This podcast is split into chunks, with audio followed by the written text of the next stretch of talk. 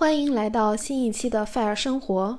财务自由不是终点，而是实现时间与精力自由的路径。我会在 Fire 生活这档播客节目中分享理性消费、财富增长、极简生活、自我提升、觉察思考等内容，也会推荐相关节目和书籍。我的公众号“咸蛋女侠”将同步更新文字版内容。愿我们都能摆脱出卖时间换金钱的命运。重新爱上自己的生活。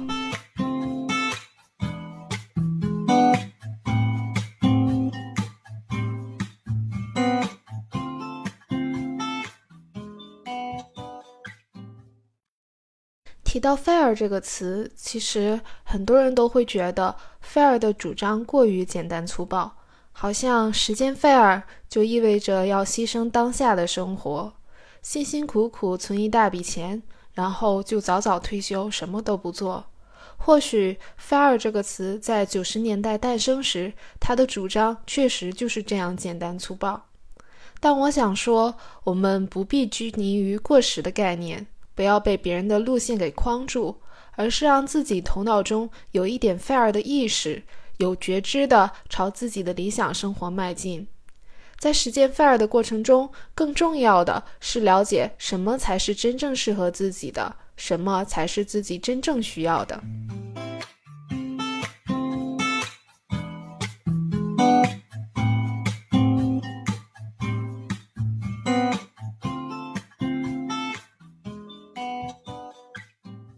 以我自己为例，我并不觉得自己一定要财务自由了才能退休。我更希望自己能阶段性的退休，每隔几年就给自己一个 gap year，就像是退休一年，在这一年里去自由的做自己想做的事情，去探索新的知识，去寻找新的方向和灵感，然后在自我升级之后再回到工作的状态。我也不觉得自己一定要有很多钱才能达到所谓的财务自由。查理芒格说过。I did not intend to get rich. I just wanted to get independent. 其实这也是我一直以来的想法。我不需要成为社会普遍定义上的有钱人，也并不希望过上奢靡的生活。我只需要达到基本的财务独立就可以了。所以在投资理财方面，我一直都很佛系，并没有指望通过投资让自己变得很有钱。扣除必须的生活开销，我每个月会把一部分的收入放在一个单独的账户作为应急资金，其他的收入则是分散投资在不同类型的风险较低、表现稳健的基金里面。而且我会有意避免通过承担高风险而获取可能的高收益，尤其是对于那些我不太了解的领域，比如说比特币。即使别人炒币炒得再火热，我也不会碰。也许我这种佛系甚至有点懒惰的投资决策，让我无形中错过了很多赚钱的机会。但其实我一直享受着一个隐形的好处，那就是吃得饱饭、睡得着觉，不会因为高风险的投资而承受精神压力。对我来说，相比于钱，放松的心情与充沛的精力要重要的多。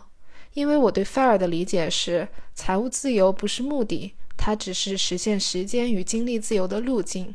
为了钱而消费过多的时间，承受过多的精神压力，对我来说就是一种本末倒置。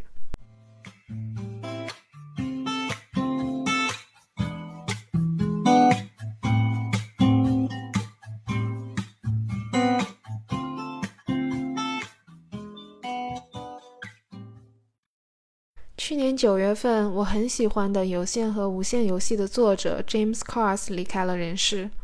惋惜之余，我又重新翻出了他的书，真的是常读常新，推荐给你。Cars 是纽约大学宗教文学的名誉教授。不过有趣的是，他说自己并不相信上帝，他只是无穷无尽地痴迷于对人类存在意义的探索。我觉得他的哲学思想流传广泛，其中一个原因是他用了一个很妙的隐喻，那就是游戏。我常玩的一个游戏是三国杀，每一局结束，赢了固然好，但输了也没关系。在虚拟的游戏世界里，不管是输还是赢，只需轻点一下屏幕，我永远可以瞬间开启下一局游戏。虚拟游戏中失败的后果实在是太微不足道了。我不断地开启一局又一局的新游戏，我的三国杀游戏技巧也越来越熟练。从什么都不会的菜鸟，我一步一步变得强大。但现实中情况截然不同，现实往往是有限的游戏。我觉得虚拟游戏和现实游戏的一个主要区分就在于失败成本。在现实中，我发现人越长大，失败成本就越高，就越难轻松地重启游戏。我们小时候学走路，摔倒了可以爬起来，犯错了也会有家长的保护。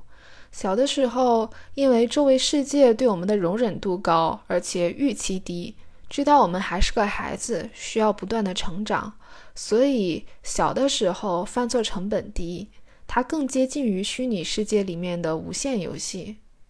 然而长大后，作为成年人，周围世界对我们的容忍度大幅降低，而期待却大幅提高，所以相应的，成年以后，我们的犯错成本也越来越高。我们很可能为一次错误而付出巨大代价。越长大越是如此，越长大我们就越脱离无限游戏，而进入有限游戏模式。我的看法可能比较悲观，也不一定对。我也期待听到你不同的声音。那回到 fair 这个话题，如果我把投资看成一个游戏，那么它对我来说也是有限游戏。在这场游戏中，我不需要成为高级玩家，甚至是赢家。我不一定要赢，我只需要保证不输得一塌糊涂，以至于丢失了这个游戏的入场券。那我至少可以一直把这个游戏继续下去。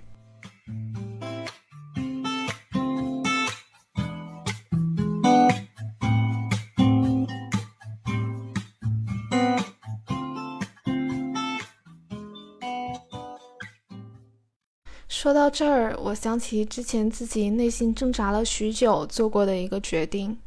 当时的我似乎也是遵循着同样的原则，就是现实世界不是无限游戏。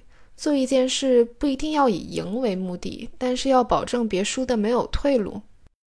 嗯，事情是这样的，在英国留学，硕士毕业以后，我在伦敦拿到了一个工作的 offer，这也是我现在的工作。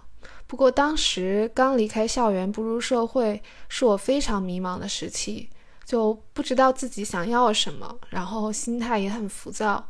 当时刚工作两三个月的时候，我的一个德国的好朋友说他也要搬到伦敦了。嗯，简单的介绍一下我这位好朋友，我们是在英国读硕士期间认识的，他是我同专业的同学。她是一个非常自信、非常知道自己想要什么的德国女孩。她家在德国有自己的家族企业，所以家境非常的优渥。因为同在伦敦，我们经常见面聊天，聊着聊着就聊出了一个创业的想法。起初我们都很兴奋，但很快我才发现，创业这件事不像我想的那么简单。由于成长环境和文化背景的巨大差异。我发现我们两个人的世界观是截然不同的。当时我们的一个主要分歧就是，刚入职不久的我要不要裸辞去创业。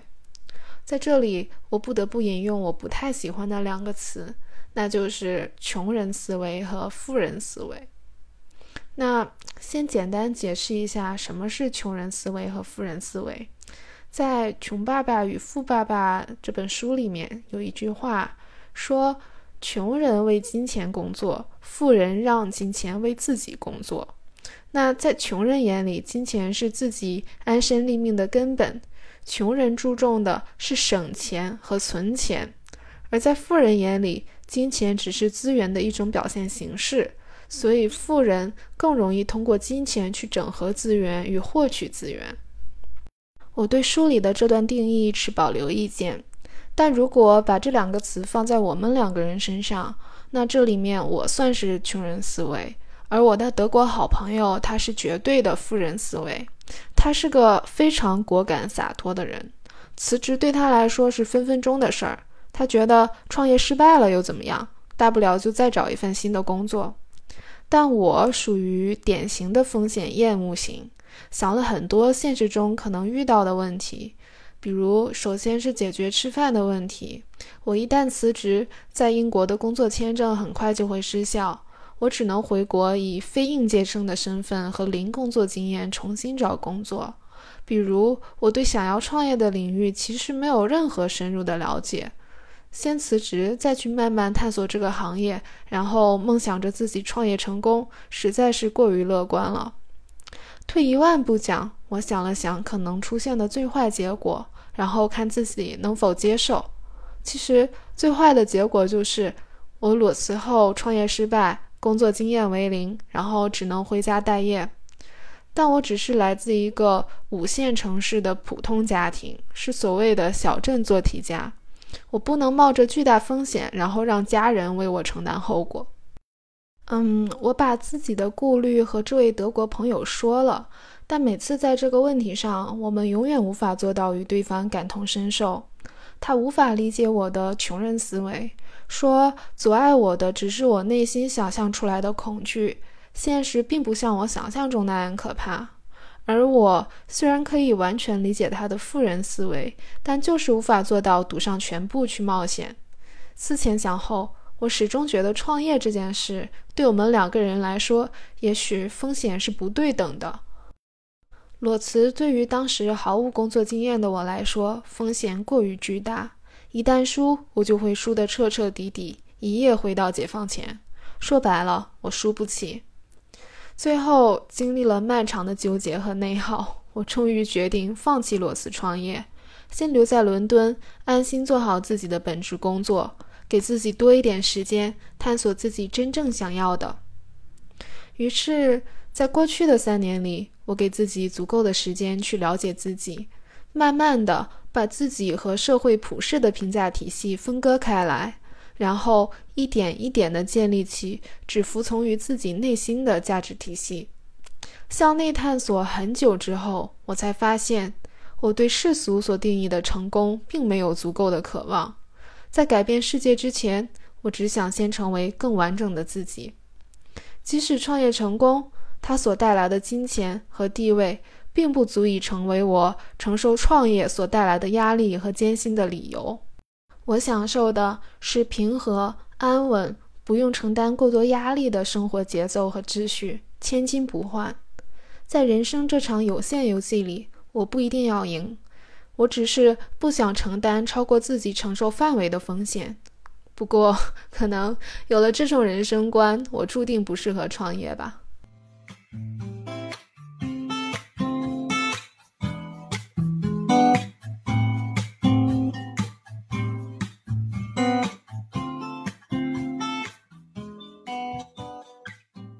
现在回头看当时的决定，我依然不觉得自己的决定是错的。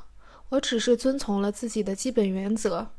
其实决定本身就没有对错之分。我们做的任何决定，都是基于当下的我们对于世界的全部认知和判断。即使再给自己一次机会，回到过去的节点，在过去节点的那个我，依然会做出同样的决定。所以，我不再去纠结决定的对错了。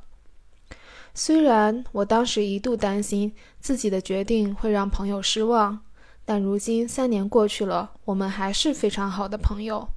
不过，当初这位好朋友鼓励我辞职时，对我说过一句话，我至今印象深刻。他说：“当你老了，回顾这一生，你不会为做过的事感到后悔。”你只会为那些你没有勇敢尝试过的事而后悔。也许在未来的某一天，我真的会为自己没能勇敢尝试而后悔，然后把今天总结的这些经验全部推翻。不过那又有什么关系呢？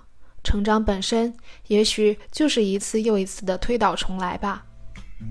感谢你的收听，我们下期见。